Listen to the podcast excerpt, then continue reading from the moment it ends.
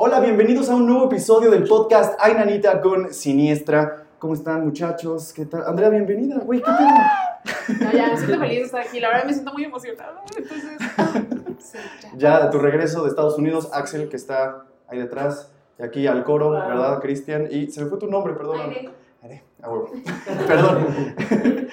¿Qué onda? ¿Cómo están? ¿Qué tal les ha ido esta semana? Muy bien, muy bien, gracias. Sí. Muy emocionados por grabar este podcast con ustedes. Qué esperando miedo. este día.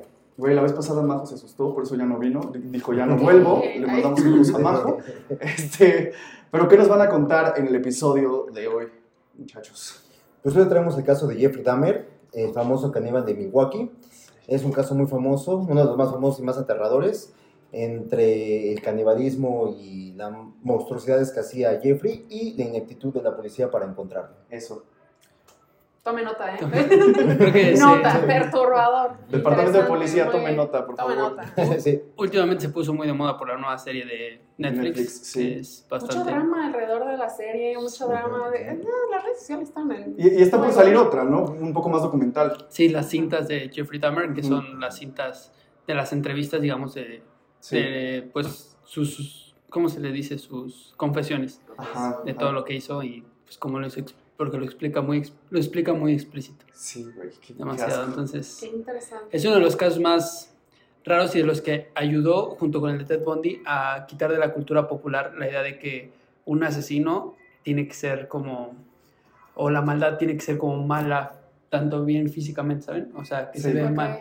Porque. Jeffrey Dahmer, la verdad, está galancísimo. Incluso ves al actor de ahorita que, no me acuerdo cómo se llama, Ivan Peters. Ivan Peters. Está más galán Jeffrey Dahmer que Ivan Peters. Sí, sí, la verdad. Entonces dices, está cabrón como un asesino serial con esa con ese rostro, con ese cuerpo y todo. Este pues todo el mundo piensa que pues te da confianza, digamos, es Claro. un sesgo de confirmación y termina siendo pues el asesino más Un desgraciado. Ay, no. más loco. Y pues bueno, eh, les trajimos un caso, un expediente donde pueden Tan, tan, encontrar tan. Vamos a ver. Este dice. información. Steve, este es el tuyo. Gracias. Es Andrea. mío, muy bien. Miren. Personalizado y todo. El expediente, ¿verdad? Ya ver. quisiera. Ni en la uni entregué proyectos así, güey. A ver. Aquí quisiera, estuvieras. fíjense. Aquí Pero te gusta la cochinada. Güey, tiene hasta sus No, hombre, Polaroids, no, ya quisieran, mira. Güey, las Polaroids originales, miren hasta por dentro, híjole, no, hombre. De hecho, ese fue sello de prueba. Bueno, pero bonito, mira, o sea. Sí, el mío no tiene eso, güey. Yo soy especial, fui la elegida, la elegida en este podcast.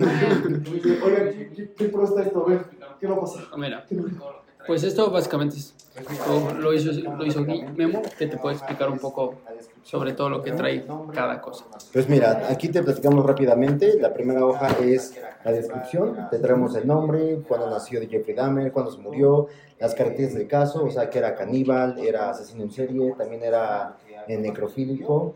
Eh, también te platicamos un poquito más o menos la descripción de cómo era esta persona, lo que más o menos vivió. Y bueno, las hojas restantes es más que nada un resumen de, pues, de todo lo que él vivió y todo lo que él hizo.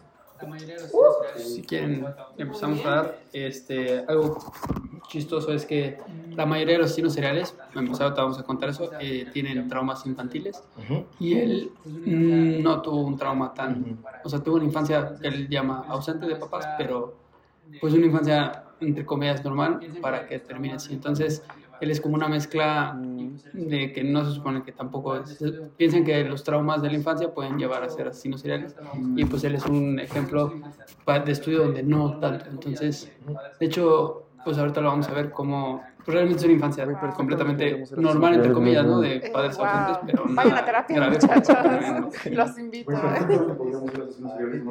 Eh, Así wow. Vayan a terapia, muchachos. Los invito. Sí, de hecho, él, es algo- ah, él tenía lo que se le Sí. conoce como el gen del mal. Ok. Entonces, A ver. malo de naturaleza, o sea, son de los que nacen, no se hacen. Sí. Así que, pues bueno, a darle, chavos. A ver. Empecemos con los primeros años. Bueno, pues Jeffrey Dahmer pues nació en 1960 eh, en una familia con papá, mamá y un hermano menor. Era una persona, pues al parecer, como dice Emiliano, era normal.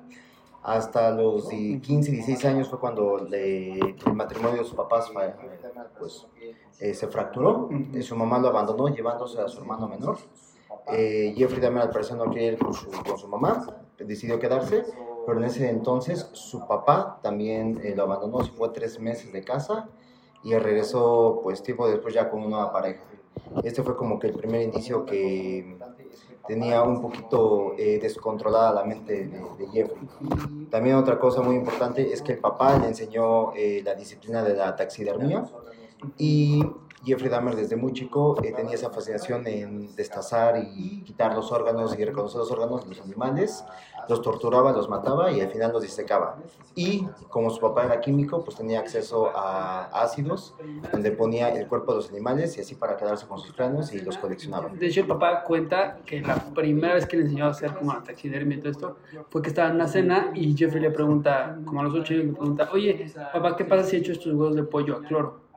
Y él dijo, o sea, dijo, aquí es momento padre, hijo, vamos a, pues él es químico, entonces le quiso enseñar a blanquear huesos, hacer todo eso, le regaló un set de química como para empezarlo a meter a la taxidermia. ¿Quién diría? que- ¿Quién diría? Pues, papás, cuidado con mi alegría que le regalen Se a los les niños.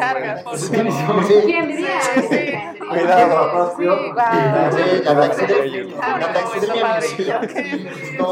algo más grave, sí. Sí. Qué bonito momento, padre. eso. Pues de. Ajá, ajá. de hecho, el papá tiene un libro que se llama Mi hijo ¿Qué hubo con mi hijo? ¿Qué vale conmigo? Bastante. ¿Qué hubo con mi hijo? ¿Qué vale conmigo?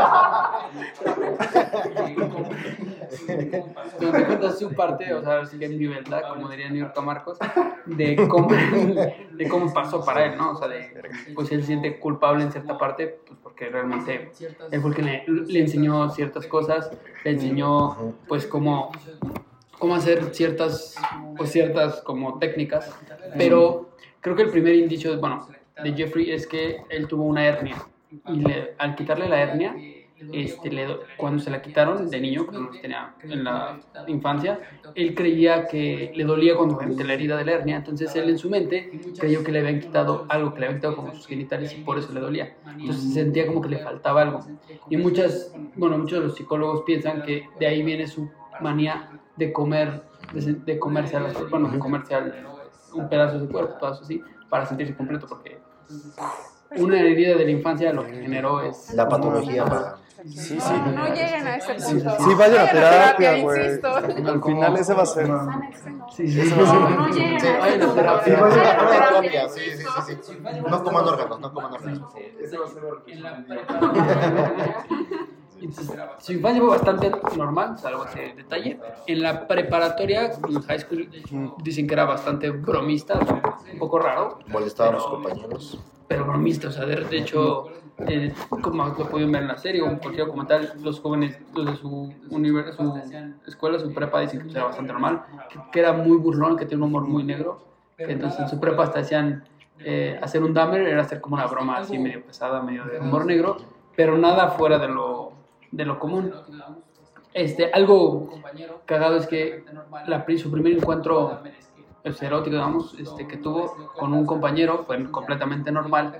Y lo que cuenta Dahmer es que ahí lo que le gustó, no, ahí se dio cuenta, o sea, en su adolescencia, se dio cuenta que lo que le gustaba no era, tanto no le excitaba tanto una persona, ya fuera heterosexual o homosexual, sino le gustaba el cuerpo inerte o el cuerpo sin Ok, movimiento para ok. ascender. Entonces está, O sea, desde ahí ¿te das cuenta ver, que La típica híjole, fantasía de la costillas. pareja de la dormida y O sea, desde Yo me encargo. Desde ahí, desde que sí, sí. Sí, bastante. Eso, digamos, es su, su background de niñas, o sea, de niñas adolescencia.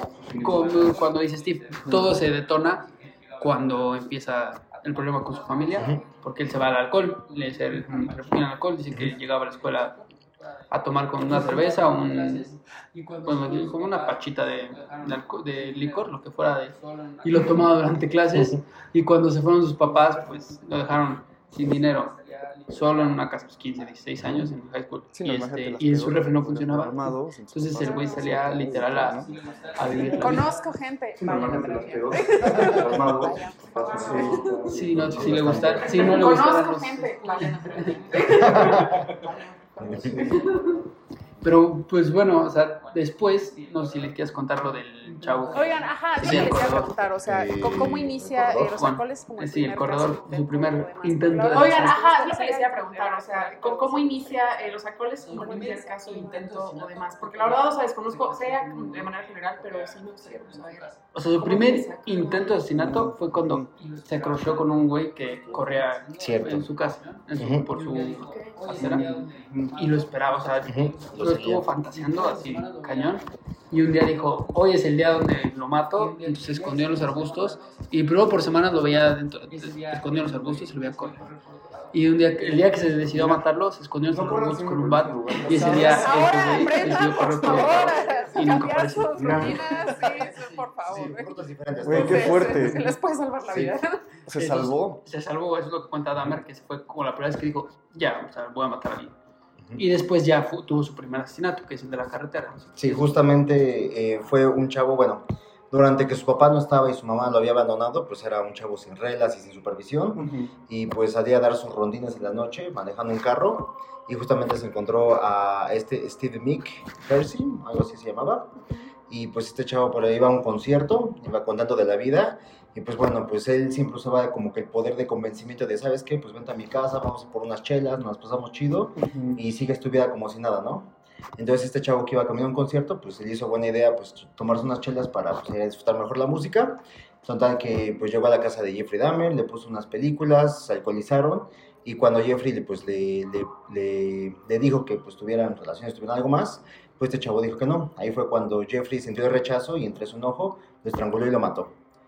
Justamente lo destazó después, lo puso en bolsas de basura, lo puso en la parte trasera de su carro y se lo llevó. Y desde esa primera vez la policía lo detuvo por manejar un poco ebrio, de hecho iba manejando en zigzag, lo detuvo la, la policía y le dijo que- qué pasaba, ¿no? Y le dijo, pues le contó su historia, ¿no? Su triste historia de que sus papás se habían divorciado, su mamá lo abandonó, su papá no estaba, y pues los policías entre inocencia e ineptitud le dijeron, ¿sabes qué? Pues no pasa nada, te quiero arruinar tu vida, esas voces que tienes ahí atrás, te creo que es basura, así que pues, adelante. Claro, pues es que Adelante, blanco, sí. privilegiado, ¿no? Exacto, foto, como, güey. No, y aparte, ser un chavito de 17 años. Ujú. O sea, Sí, claro, ¿qué vas a Sí, se olvidó que era ¿Qué? 17 años. Sí, tiene un, Ujú. un destazado. sí, sí, sí. Está, o sea, ese es el. Híjole. O sea, la Sí. verdad es que es un chavito de 17 años. O sea, imagínense un chavo de prepa, tú lo ves y es un niño. Claro, claro. Y ya con el- un, destazado. Y de hecho, fue la primera vez que cuando lo mató, eh, lo destaza, obviamente con un cuchillo, por ahí las técnicas de taxidermia y de todo el papá, pudo destazarlo con un cuchillo y este, le abrió el, pues, el estómago. pecho. Y le- la primera vez que vio algo, el, digamos, el, pues, el adentro de un cadáver, de un cuerpo humano, y le excitó. Y ahora sí que se masturbó, se terminó en el cuerpo, o sea, en el pecho del güey, sacó los órganos, los separó y ya se los llevó en bolsas. Después de esta bella imagen, ¿eh? Sí. Hacen cosas bonitas, Sí, es no, momento sí, para sí, sí, tomarse sí. un segundo. Piensen bien quién los excita, chavos. Está muy turbio, oye. Sí. ¿Tú crees que estabas enfermo? Si crees que tu fetiche es raro, güey, Y si pasa Si te algo gustan los así, pies, estás sí. quédate los pies, güey, ya. No pasa nada, aquí no juzgamos, o sea, hasta ese nivel, sí. Güey, qué asco. Sí, no, no, está cabrón. Sí. O sea, imagínense, y, ya, y lo escondió en el... Lo escondió en la tubería, en la cañería de la casa. Ok. Y ese cadáver no fue encontrado hasta el 91. Hasta el 91, cuando él mismo lo confesó, ya cuando estaba en la policía, sí, casi dos años después, digo, ¿sabe qué? Pues sí, maté a este güey. Lo pueden encontrar ahí y encontraron los restos todavía. Entonces, ese fue su primer caso. De ahí, bueno, obviamente no... Lo que a él le gustaba era más el procedimiento, sobre todo de... No de tanto de matar, porque ahorita lo van a ver, él se tiene que poner hasta súper pedo para poder matar. O sea, no le gustaba matar, no era De- algo que lo disfrutara. De hecho, este se le conoce como un asesino serial de producto, no de proceso. Él no disfrutaba el proceso de matar, sino él le gustaba lo que él podía guardar cuando ya eran cadáveres las, las personas. What? Lo que él podía conservar de ellos. O sea, sí, lo que le gusta es el cuerpo, hacer cosas con el cuerpo. lo que- hay gente que le, le prende el... Por ejemplo, ¿conocen a BTK? Bueno, BTK es uno que... Bone Ujú. Tie and Kill, que Bone es- Tie and así Kill. se puso. Ok. Sí. También es súper famoso. Ujú. Él lo que le gustaba era el proceso de cazar a las víctimas. Ujú. Entonces las cazaba y las iba siguiendo así hasta que las mataba, la- como que las acordaba y las mataba. Ese era su... Le gustaba mucho eso. Hay gente, a este güey le gustaba más el, ya que tenía el cadáver, ya que tenía el cuerpo inerte, hacer cosas con el cadáver, Ujú. quedarse con las cosas. Y eso era lo que le gustaba. De hecho, cuando llegan llega su papá de regreso, su papá de- lo manda de regreso, lo manda a la Universidad de Ohio y dice, güey, no mames, no sabía que estabas aquí, porque el papá nunca se enteró que estaba solo. O sea, se fue el papá, porque se divorciaron, se fue el papá a vivir en un hotel, y la mamá le dijo, pues vámonos a empezar, y le dijo, no, no me voy a ir, y le dijo, vamos, pues te bendiga, y lo dejó solo, y el papá después, tiempo después se entera, y regresa por su hijo de, güey, ¡Hala, qué tal?". turbio! Wow. Sí, Sí. y lo manda a la Universidad de Ohio a estudiar business y este, y le paga la colegiatura, le paga todo. Y ahí dura creo que dos meses, ¿no? Más o menos. Porque no se, Medio semestre casi. ajá, no se adecua Ujú. y lo regresa y lo manda a la, con la abuelita, a vivir con su Ujú. abuelita. Y ahí Jeffrey pues ya sabe lo que le gusta, o sea, ya descubrió Sí, sus gustos, lo Su hobby, Sí, su ¿no? hobby, Sí, ¿no? Lo sí. que le apasiona. Sí, sí, sí. ¿Qué le gustaron? Que no le gustan las güeras, no le gustan... Pues, Selectivo, aparte. Ah, sí, sí, sí. Aparte, espérate, sí, ahora te cuento, porque Sí. era selectivo, ese fue uno de los problemas, sí, era, Ok. era, era selectivo, porque él no, no le gustaba matar, Ajá, no le ajá. gustaba matar, entonces intentó primero, dijo, a ver qué hacemos, entonces en una de esas, caminando por, se fue a vivir con la abuelita y caminando, vio un maniquí y se crocheó del maniquí, o sea, puta, le, le encantó, dijo, claro, o sea, inerte, o sea, como que hizo clic en su cabeza y se robó ese maniquí y lo tuvo, creo que seis meses, un ratote lo tuvo, Sí, hasta que su abuela lo cachó. le dijo, ¿sabes qué? Ya se me hace muy raro que tengas el maniquí. Y se lo tiró a la basura sin avisarle, lo se lo tiró a la basura. Yo creo que eso fue un detonante para quitarle sí. su juguete y decirle, ¿sabes qué? Pues Sí, a conseguir juguete. otros. porque era inerte, o sea, puede hacer las cosas que hace con los cadáveres y pues estaba bonito el maniquí, entonces era lo que le gustaba. Después del maniquí, que lo- él pasa todo lo que, lo que se lo cacha su abuela y pues, le da pena y lo tiene que dejar, entonces pues quiere seguir, pues imagínense, a los 20 años, 21 años, Sí. este, pero tiene que seguir con cuerpos, se va y busca obituarios en el periódico. Pero el problema es que buscaba y por no, o sea, él era selectivo, como bien lo dices. Entonces, uno de los problemas es que pues, con un obituario no ves las, los rostros, no ves nada. Entonces, pues, no sabes qué tan o sea, Guapo. qué tan guapo, qué tan atractivo está la persona. Entonces, buscaba, buscó, intentó de gente joven, pero el problema primero era de que donde vivía en Milwaukee, pues en invierno está congelado el suelo. Entonces, fue con una pala y intentó y pues no, no pudo. Ujú. Y los segundos cuando ahorita pues está, no eran atractivos físicamente. Entonces, ahí fue donde lo fue, bueno, no lo fueron orillando, pero su filia también era selectivo mi compa, o sea, no era con cualquiera, era con algo, con algo atractivo. Esa fue su etapa con la abuela, que fue, digamos, con el maniquí, con los cadáveres. Todavía Ujú. se rehusaba a matar. Ujú. Después de que, mm, pues, mil trabajos, porque estaba pedo, seguía con su alcoholismo mal, mal, mal pedo. Su papá lo manda, bueno, lo enlista en el ejército, lo convence en el ejército de médico de batalla, ¿qué es? Sí, eh, medicina de en el medicina ejército. en el Ajá. ejército, en Estados Unidos y uf, cambia radicalmente, deja de tomar, entra al ejercicio, vuelve a ser como una persona, sí le ayuda a la disciplina. Muchos de estos asesinos, la neta, les ayuda mucho a la disciplina porque, Ujú. Tener un propósito. ajá, son, y aparte es gente Sí. de procesos, Claro. gente que les gusta, o sea, muchas veces les gusta ese tipo La de cosas. rutina, todo.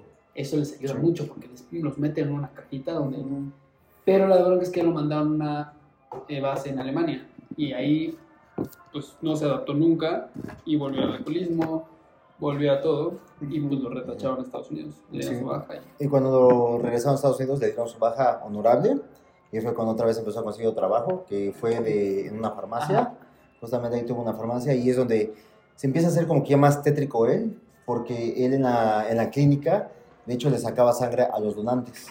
Él era el que sacaba sangre a donantes, pero la, la sangre que sacaba no la depositaba donde tenía, sino que se la llevaba a su casa y se le empezaba a tomar, se le empezaba a regar. O sea, desde ahí empezó como que su filia de empezar a probar sangre y, y carne humana.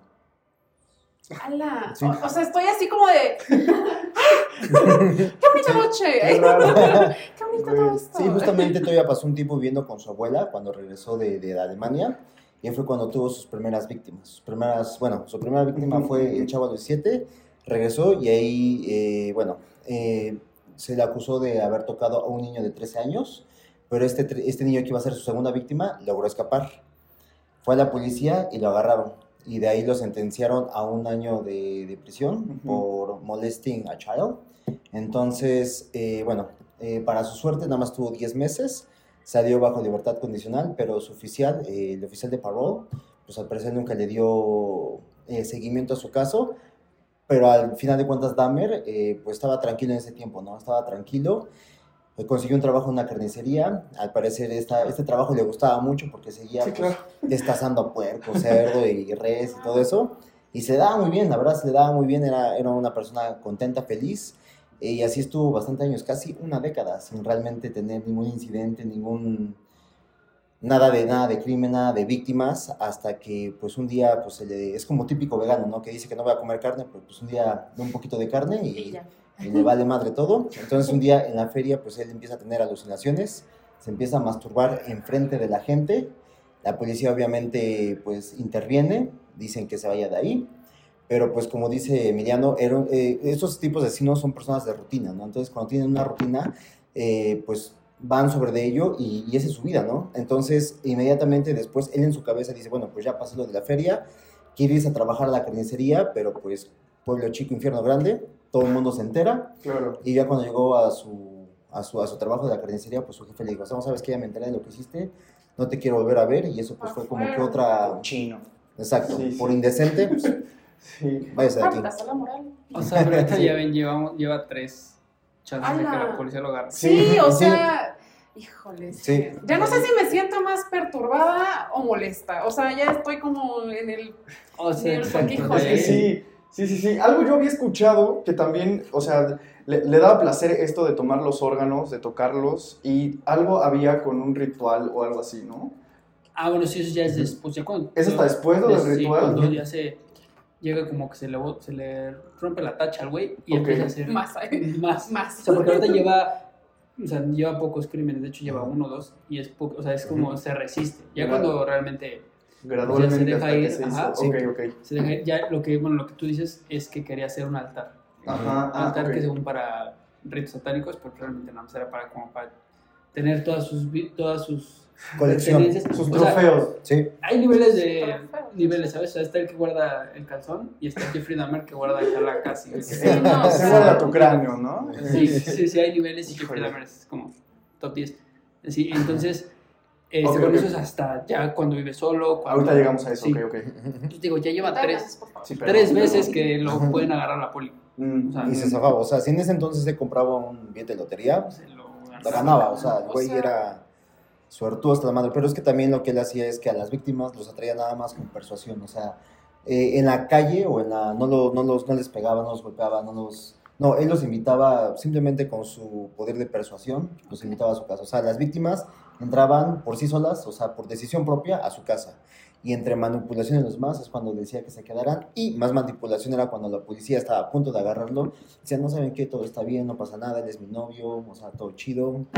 Yo nada más vivo aquí, solo. Y, y realmente la policía, o sea, era de, pues sí, te ves buen pedo, no quiero problemas con un homosexual, no quiero contagiarme, vive tu vida. Sí, entonces- Privilegio de hombre blanco. Pues Sí. Es el que más me llamó la atención, que, o sea, que de hecho el, el, el chavito, este el que mata, que regresa a la policía con él, era el hermano, ¿no? De uno Ah, de los eso es que el, ya- Sí. bueno, su primer crimen donde empieza ya su Ujú, killing ujú. spree es el 6 de mayo del 91, Ujú. donde en la calle conoce a este cuate y se lo, lo convence de llevárselo. Ujú. Y curiosidades de la vida, o no sé cómo lo podemos llamar, coincidencia. coincidencia, es el hermano del De chavito. niño de que 13 años por aquí lo metieron a la cárcel. Él no sabía, obviamente, pero lo, ya lo convence, lo persuade con- para tomar unas fotos que le paga creo que 50 dólares. Lo persuade y se lo lleva y comienza a hacer sus... Sí, justamente a él le taladra la cabeza, le mete un poquito de ácido en la cabeza pues, para ponerlo tontito. Justamente este muchacho, el hermano, logra escapar de su departamento. Pues la policía lo ve, los vecinos lo ven y pues al final cuentas llega la policía, le empieza a interrogar, pues el güey está ido, no responde nada. Claro. Los vecinos estaban bastante preocupados, en eso llega Jeffrey Dahmer y dice, no saben qué, pues es mi pareja, está bastante pedo, eh, si quieren tengo unas fotos con él, aquí yo vivo, y la policía realmente, no sé, entre pendeja o muy buen pedo, todavía lo ayuda a regresar a su casa, y dice, no, pues sí, al parecer tienes fotos, al parecer es una pareja. Justamente esa misma noche, eh, Dahmer tenía ya un cadáver en su cuarto, así de plano tenía un cadáver.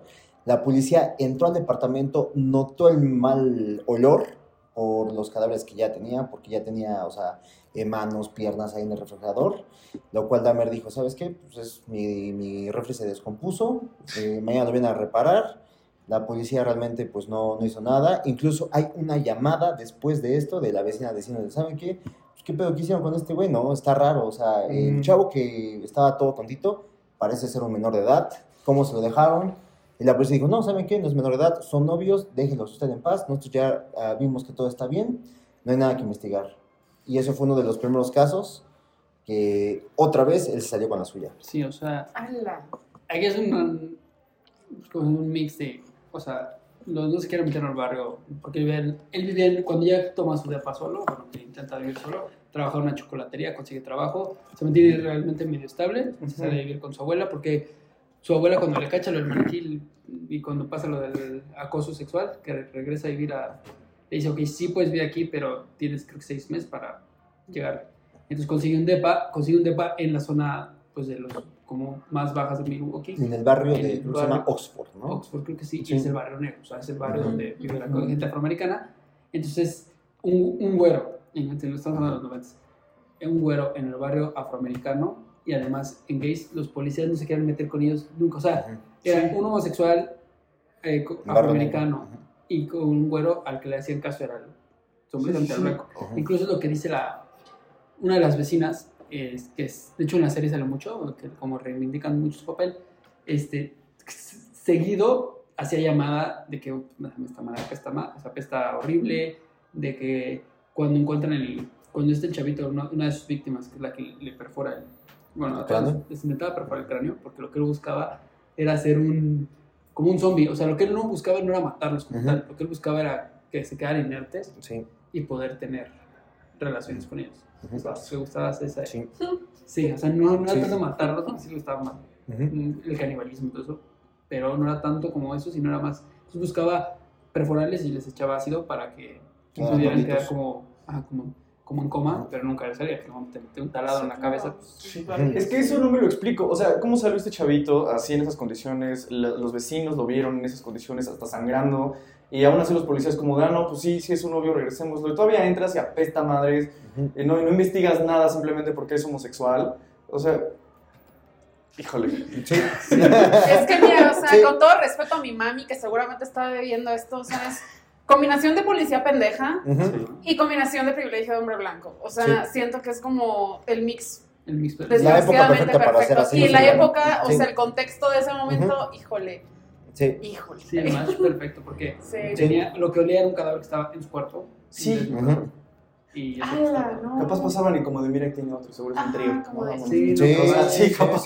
claro, porque, o sea, los homosexuales en esa época, pues eran como vistos de los enfermitos degenerados y demás. Sí. Entonces, Definitivamente. ¡ala, Aparte no, tenía, el niño tenía 14 años, o sea, el que, el que Sí, sale corriendo y dice, es mi novio, tiene 18 años, como era de ascendencia asiática, Ajá. este, decía, no, es que, o sea, es- es- tiene 18 años, nada más que es asiático, es- entonces se ve chiquito y la, la señora le decía, no, o sea, la, La vecina.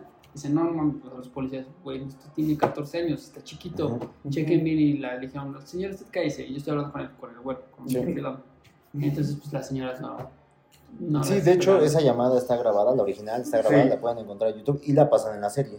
Que la señora llama diciendo, oye, qué pedo, como que lo dejan con un menor de edad. Y literal, el policía dice, señora, ya checamos nosotros, es nuestra chamba, no suya, todo está bien. Es que imagínate la frustración de la vecina de cuando se enteró después de todo lo que encontraron. O sea, debió ser horrible vivir junto a Jeffrey, güey. La impotencia, sí. no me De ahí- imagino. Después de ese caso, o sea, de, de eso, Ujú. ahí empieza su killing spree. Se va como hilo de media, Se va como hilo de media. Híjole. Empieza primero, bueno, empieza a ir yendo a vapores, a baños, como de homosexuales, donde, pues, o sea, van y conocen gente, y ahora sí que pasan cosas en los baños, pero Jeffrey Dahmer siempre llevándolo a un extremo más, los drogaba, o sea, le echaba, le echaba pastillas eh, para dormir en, en bebidas, los drogaba y tenía relaciones, porque pues, lo que lo estaba estudiando. Ujú, Ujú. hasta que lo, lo corren de uno Ujú. porque se le pasa la mano y lo deja creo que una semana y media en coma güey. Imagínate. eh, Sí. por la dosis. Entonces pues lo corren y se tiene que ir una- a un bar, empieza ya a ligar Ujú. en bares haciendo eso, o sea, va al bar, liga y se los lleva a su casa. Y ahí es cuando se los empieza a llevar a su casa, se los lleva a su casa y les aplica la misma. te llevo, vente a mi casa, te doy 50 dólares para que, Ujú. o sea, para que te tomen unas fotos. Y, y estamos, recordamos que es un barrio afroamericano, es gente pobre, o sea, gente vulnerable, volvamos a O sea, es como un mix de, Claro. Sí. de cosas. O sea, es gente vulnerable, gente que no tiene lana y les ofrece dinero y pues a lo mejor lo va, o sea, entre que sí que no lo agarran porque pues es pues, la necesidad, van y se meten en una cueva de lobos literalmente, donde Jeffrey Dahmer pues les hacía mil cosas. O sea, tenemos de, ¿para qué fueron 14 personas? 17. 17. 17. Esas 17 hay un fisicoculturista, por ejemplo, Ujú. que a él, como estaba muy fuerte, se quería comer sus bíceps y literal Se los come. se los comió. Tenemos otro, este, guardaba manos, guardaba 10. nepes, guardaba pies.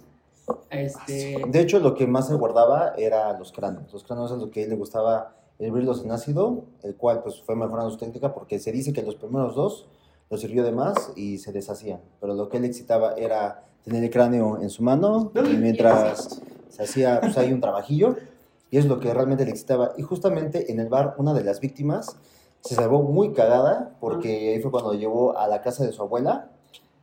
Por hacer el destino lo llevó a la casa de su abuela, pero su abuela pues como que ya le olía algo mal de que pues, este cabrón algo le va a hacer a este güey después del maniquí.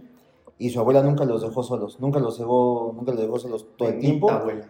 A pesar de que lo drogó, se pudo escapar el güey. Fue a la policía y le dijo, ¿saben qué? Pues tuve cerca sin ti que este güey me drogó, algo me quería hacer. Los policías fueron a la casa y la abuela dijo, no, pues este güey no hizo nada, yo estuve todo el tiempo con ellos, no pasó nada y otra vez más se salvó de la policía. Sí, le era Sí, o sea. Voy a salir con una Sí. úlcera de aquí.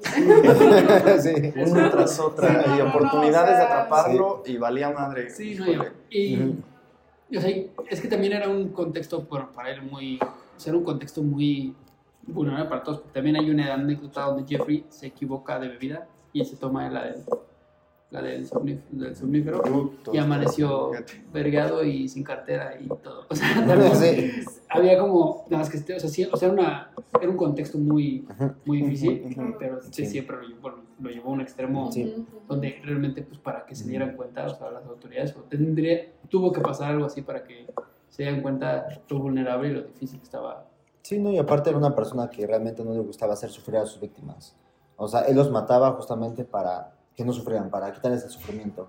Ese era porque los mataba, ¿no? O sea, realmente era una persona totalmente asesino de producto. Él lo único que le importaba era lo que podía hacer, pues muerte. Y pues la verdad era, era bastante radical, era muy radical este güey, en el sentido de que se ponía pedo hasta el pito para que no se acordara nada, ¿no? Porque es como así, él estando pedo podía hacer ese tipo de, de asesinatos. Sea, no le gustaba matar. Digo, Ujú. es que está en- Sí. no, no, o sea, no- lo- Ujú. cuando estás leyendo sus cosas, es como, o sea, no entiendes como, Claro. Como su mentalidad. Ajá, Sí. o sea, es Ujú, que. ujú. ala, o sea, no. ¿qué buscas? No, o sea, ent- hay unos que sí los entiendes, otros asesinos seriales, quizás sí te entiendo. Como, bueno, no entiendo, pero como que entiendes su lógica. Como, por ejemplo, me recuerda mucho a Richard Ramírez, que a él lo que le excitaba era sentir el miedo de sus víctimas. O sea, él, era, él no mataba hasta que veía que su víctima estaba cagada de miedo. Porque de hecho, eh, perdonó a una que dijo, no, tú no tienes miedo, vete, ¿no? Pero pues este güey sí es bastante, o sea, de un volado de, ¿por qué haces eso? O sea, realmente... no tiene, no tiene mm. lógica. Y te digo, o sea, sus crímenes son varios, y cada uno es como muy especial. Hay uno que fue a Chicago por alguna razón, conoció un güey, uno que estaba muy guapo, modelo, se lo trajo a Milwaukee, se lo convenció. Estuvieron un rato ahí en Milwaukee, este, en su depa, todo echando cotorreo. De hecho, fue la primera vez que pasó una noche sin nada, o sea, sin que lo Ujú. quisiera matar, y todo bien. Y cuando el chavo le dice, oye, ya me tengo que ir, como que detonó esa herida de miedo. De ¿Cómo que te lo vas a ir, güey? Sí, sí, Y sí. lo mató, le cortó la cabeza porque estaba muy guapo, entonces dijo, "Ah, como está muy guapo, y me voy a quedar con la cabeza. Y le guardó la cabeza en el refri. Porque estaba, o sea, es- No mames. estaba muy guapo.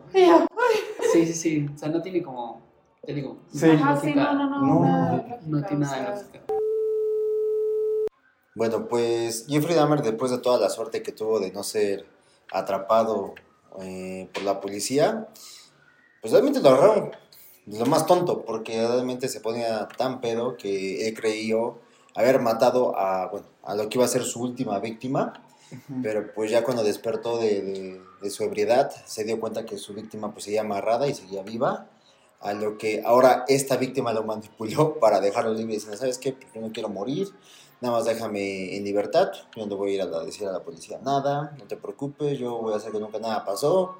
Jeffrey Dahmer, volvemos a lo mismo, era una persona que no disfrutaba la muerte, no, realmente no quería matar, nada más era como que mataba por necesidad, por así decirlo. Y pues sí, este chavo fue la policía y la policía unas pocas horas ahora sí llegó a, a su casa y ahí fue cuando encontraron pues, todas ciertas cosas de evidencias de partes humanas, eh, ca- cabezas en su congelador, eh, dedos en su, en su refrigerador, en toppers, en frascos. Y pues bueno, ahí es cuando se desató y se dieron cuenta que pues los vecinos al final de cuentas sí tenían razón. O sea, de hecho, Sí. sí fue un. O sea, lo que dice el chavo que lo detonó fue cuatro horas, según cuatro horas de escalar la situación con Jeffrey Dahmer, de que estuvo, lo obligó a ver el exorcista, estuvo viendo el exorcista y se le acuesta en su pecho y le dice Jeffrey, este, eh, me gusta escuchar tu corazón, después me lo voy a comer. Y fue cuando dijo, no, ya la chingada. Voy a hablar en serio. Es mi libre y ya se escapó y se topó un policía de frente. Y es lo que dicen los policías. Si en este barrio normalmente nos corren, o sea, nunca se nos acercan. Y cuando se le acercó este güey, fueron, no le creían y lo dejó, entró al departamento normal y encontraron unas Polaroid de unos, eh, como o sea, de unos Encontraron cuerpos. las Polaroid, que no les podemos mostrar todas, ¿no? Esta sí. Pero- Sí, pero encontraron unas Polaroid en cajones eh, Sí, sí, sí. con, de cuerpos de poses muy raras y ya fue cuando descub- bueno, encontraron todo el... Se lo llevaron por eso porque pues, son como asesinato, intento de asesinato y cuando ya abrieron, pues no, pues había que abrir el refri encontraron refri cabezas, brazos, eh, penes en frascos y ahí fue donde ya Se le desta- cayó el se destapó. Por fin. no. Su juicio fue bastante rápido, o sea, express. Él lo Eh, confesó todo. De hecho, él dice en unos juicios, aquí no viene, o sea, la verdad es que este juicio está de más, es como solamente no me van a enjuiciar, no, que no va a haber juicio, o sea, realmente ustedes lo que quieren es como me van a meter a la cárcel. Básicamente, confesó todo, este, leyó una carta, lo que él buscaba, pues ya cuando te cachan tan así, pues, lo que buscas es lo que se fueran al loquero, Ujú. ¿sí? Hay un, eh, usando el caso de Ed Gein, Ed Gein es un asesino que sacaba cadáveres y les quitaba el rostro y encontraron en, el- en su casa el cadáver de la mamá de hace, creo que seis años, nada más, Ujú. muy loca. Buscaban que le- como usarlo como presente para enviarlo a un, a un, a un instituto psiquiátrico, como diciendo, pues es casi lo mismo, ¿no? Pero pues no, o sea, fue directito a la cárcel, creo que tres cuatro cadenas perpetuas, como 900 años le echaron. Y duró mm, cuatro años, tres años en la cárcel y lo dejaron de repente, lo dejaron solo con un, otro, otro de sus compañeros en los baños y con, su, con otro, un otro reo que era esquizofrénico Ujú. y ese reo le pegó en la cabeza, con una barra de metal, mató a los dos. A uno le dio en la cabeza y a Jeffrey Dahmer igual en la cabeza. Y no, ma- y no llegó al hospital, lo mató. Sí. Y lo más chistoso es que que lo mató, él tampoco lo quería matar. Él, como era esquizofrénico, dentro de su mente él creía que era como para cobrar venganza a toda la gente que había matado, ¿no? O sea, era como Mm, que no te gustaba hacer sufrir a la gente, pues ahora te voy a hacer sufrir. Porque es o sea, que... Qué poético. Como un vengador, pues sí. Ajá, sí. como un vengador. Eh, digamos, Ujú. la policía solo que dicen es que también el poli que tenía que cuidar ahí, pues 20 estaba. minutos no estuvo, entonces pasó lo que pasó, pues él también Claro, todo el mundo claro. se hizo güey ahí también. Sí. Y justamente Jeffrey Dahmer hizo un amigo ahí en la cárcel y el esquizofrénico el mismo día mató a su amigo y después fue a matar a Jeffrey Dahmer. Sí, en el mismo momento. Y nunca se arrepintió, a pesar de que Jeffrey Dahmer después se volvió también en la cárcel, se quiso, lo bautizaron, se volvió cristiano, que se arrepentía de todo. Uno de sus compañeros de la cárcel, varios dicen que hacía bromas con la comida, con katsup, haciendo que parecieran cuerpos destazados y Ujú. se lo comía hacia frente de, de la comunidad afroamericana, burlándose de ellos. Qué De que sí, era un- Híjole. Sí, Y pues esa es la historia como de este asesino, el carnicero de Milwaukee. El carnicero. ¿Cómo nos literal. sentimos hasta el momento? ¿Cómo está pasando esto? Ay, la- Es que a ver, o sea, entiendo el cómo a lo mejor era su gancho para llevarse personas con la lana, ¿no? Porque de ahí en fuera, o sea, a mí me da pavor si te llega una bebida ya abierta o te ofrecen una bebida en un antro o en un bar, ¿no? O sea, ¿cómo lo Pues, aceptas? Bueno, pero es que también siento que es parte de los traumas que ya también, o sea, de toda la... Gracias mala experiencia que se ha tenido exactamente, el decir ya no aceptes ideas de extraños, bla, bla, bla. En Pero a lo mejor en ese momento claro. era como, pues me están invitando a una bebida. pues, Sí, o sea, porque era forma de ligar aparte, o sea, como de te invito a la bebida. Vamos a mi casa. Sí, Claro. Hijo Sí, sí, no sí. es broma de que estaba Sí. muy galán. Entonces, pues imagínate que, o sea, en un antro te invita el trago el güey más guapo de la- del lugar o la chava más guapa. Sí. al no, O sea, aceptas. no existían esos tramos, como dice ya, o sea, esos Claro. tramos vienen después de esas. Claro. Gracias a Jeffrey tenemos esos traumas. No, y a No mucho, sé. o sea, es que sí, eran contextos diferentes también, pero, ala, o sea, yo sigo impresionada por la ineptitud de los Policía. policías. Sí, la Sí. neta es, híjole. Bastante, bastante. Se pudieron haber ahorrado tantas muertes si este, se lo hubieran cachado tan solo con lo de las bolsas de basura que llevaba Sí. a los 17 años. No. No, y ahí también de la cárcel, cuando lo metieron por no, toque. Claro, ya lo tenían ahí. Sí. O sea, realmente hacer el seguimiento porque lo soltaron, o sea, bueno, le dieron 10, sus su años, sus 10 meses, pero eran en libertad, este, podía salir a trabajar, o sea, le dieron muchas, Sí. muchos beneficios, cuando realmente ahí lo tuviste que ver. Primero Claro, canalizado, o claro. sea, de ver, no es normal lo que está haciendo ese güey. O sea, Sí. de apoyo psiquiátrico, psicológico y hubieran descubierto Ahora, hay algo que, que aborda la, la serie. Yo, yo vi la serie que está ahorita en, en Netflix con Evan Peters. Pero este, que la madre, ¿no? Creo, pide que se examine el cerebro del hijo. Este, porque eh, yo no sabía que, por ejemplo, se tiene todavía conservado el cerebro de John Wayne Gacy, el payaso este, que querían como investigar qué, qué hay mal dentro del cerebro que hace a un asesino. Pero yo no creo que tenga algo que ver el, el- el cerebro como tal en la naturaleza de, de Jeffrey. Yo creo que era como un pedo más de fetiche, como lo que estábamos hablando al principio, más que algo como que se haya detonado debido a sus... Hay una serie muy buena que lo explica que se llama Mindhunter, no sé si la han visto. No lo he visto. Mindhunter es muy buena. Pregúntale a Axel. Ay. ¿Sí? Sigo rogando por la tercera temporada. Impresionante. O sea, y ahí te explican que antes creían que eran locos, o sea, que realmente Ajá. eran locos. Y ellos empiezan, son los primeros, una psicóloga empieza a decirles que no son locos, o sea, tienen que tener ciertas características para que sean Ujú. asesinos seriales. O sea, es realmente una combinación, ganarse la ruleta de que tienes un trauma de infancia este, con un golpe en la cabeza y que tienes un Ujú. una bronca. O sea, la, la mayoría tiene algo que no, no tienen activado, o no sé, algo que se llama neuronas espejo.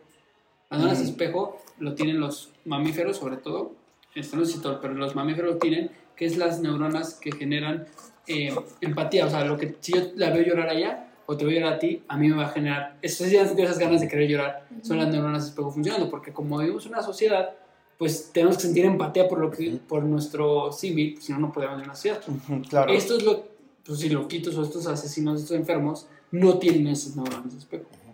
Entonces, bueno, no tienen como, tienen esa enfermedad de que no tienen Chistoso. empatía, literalmente no sienten empatía. Wow. Eso no es tan raro, o sea, hay mucha gente que tiene eso, pero si tienes eso, más aparte un trauma de la infancia, más aparte, o sea, le empiezas a sumar, Creas un asesino. terminas en bien. asesino.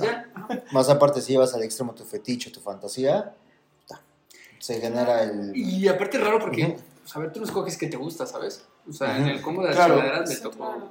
me gustan los desmembrados. O sea, tú no escoges qué te gusta, Ujú. Sí, sí, sí. creo sí. yo. Entonces está random de que la vida sea un asesino serial, o sea, un sociópata, más aparte con un fetiche tan raro. O sea, bueno, tan, tan, tan, tan, tan. Luego también, ¿qué pedo este tema de idealizar, ¿no? A los asesinos Sí. seriales y convertirlos en superhéroes y la gente que se vuelve fan de un asesino.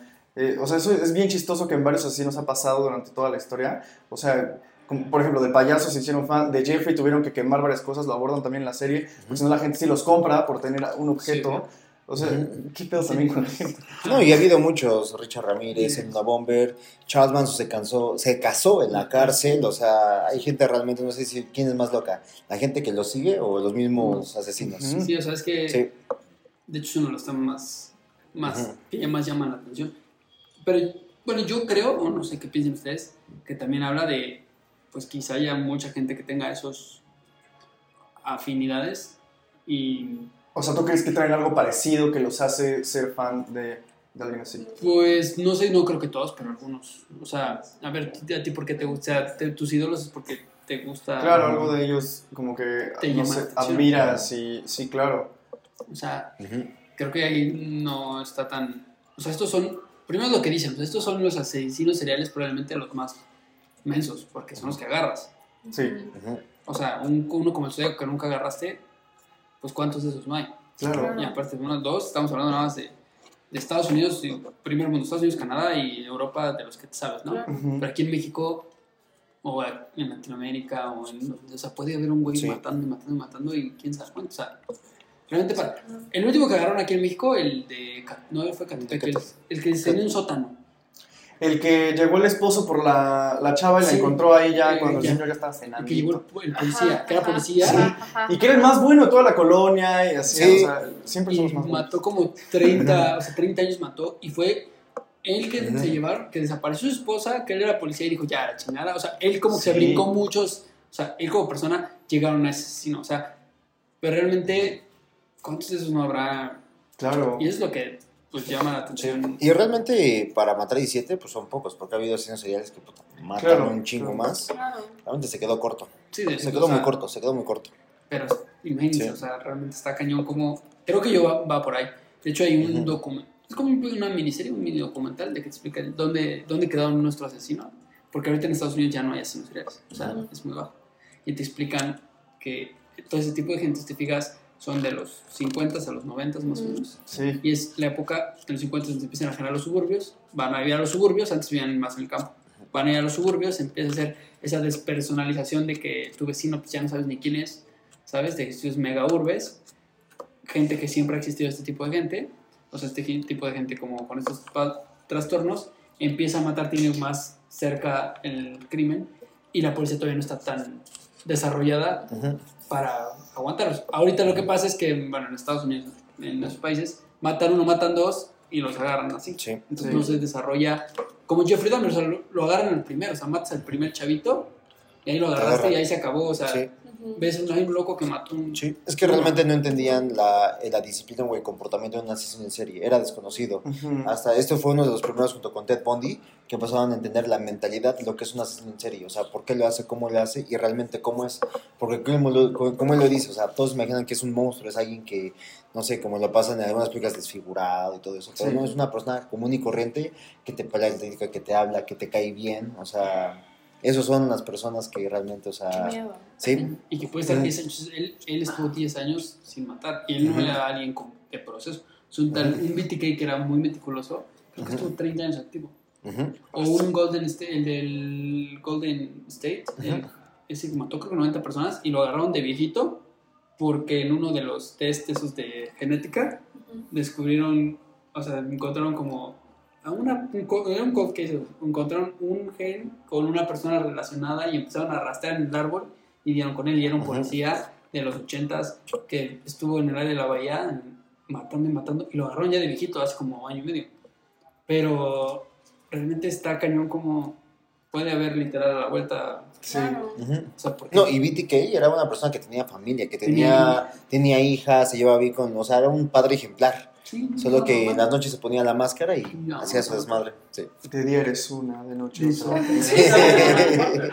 También es el Hotel que No, y exacto, o sea, es que como pueden deshacer, o sea, los activas y se, bueno, se activan, matan y se pueden desactivar 10 años o pueden, está cañón. Sí, literal, él se ahorcaba, él se ahorcaba, él se Sí, él se ahorcaba. Él sí. su propia ruca. De hecho, sí, de hecho, se cree, eh, hay una leyenda urbana que él inventó la autoasfixia erótica, así que también cuidado con eso, es peligroso. Cuidado, ¿no? Mírense, abusando. muchacho. Mírense. Sí, muchacha. Mírense. Mírense. Mames, estuvo cabrón. ¿Cómo te vas de, después de este...?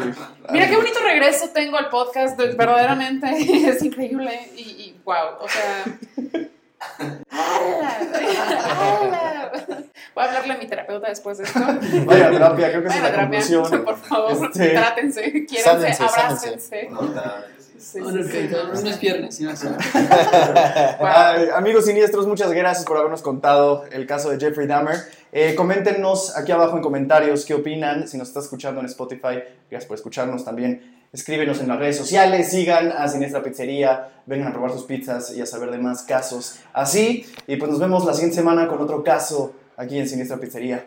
Nosotros fuimos Ainanita y Siniestra. Cuídense mucho. ¡Chao, chao! Hasta luego.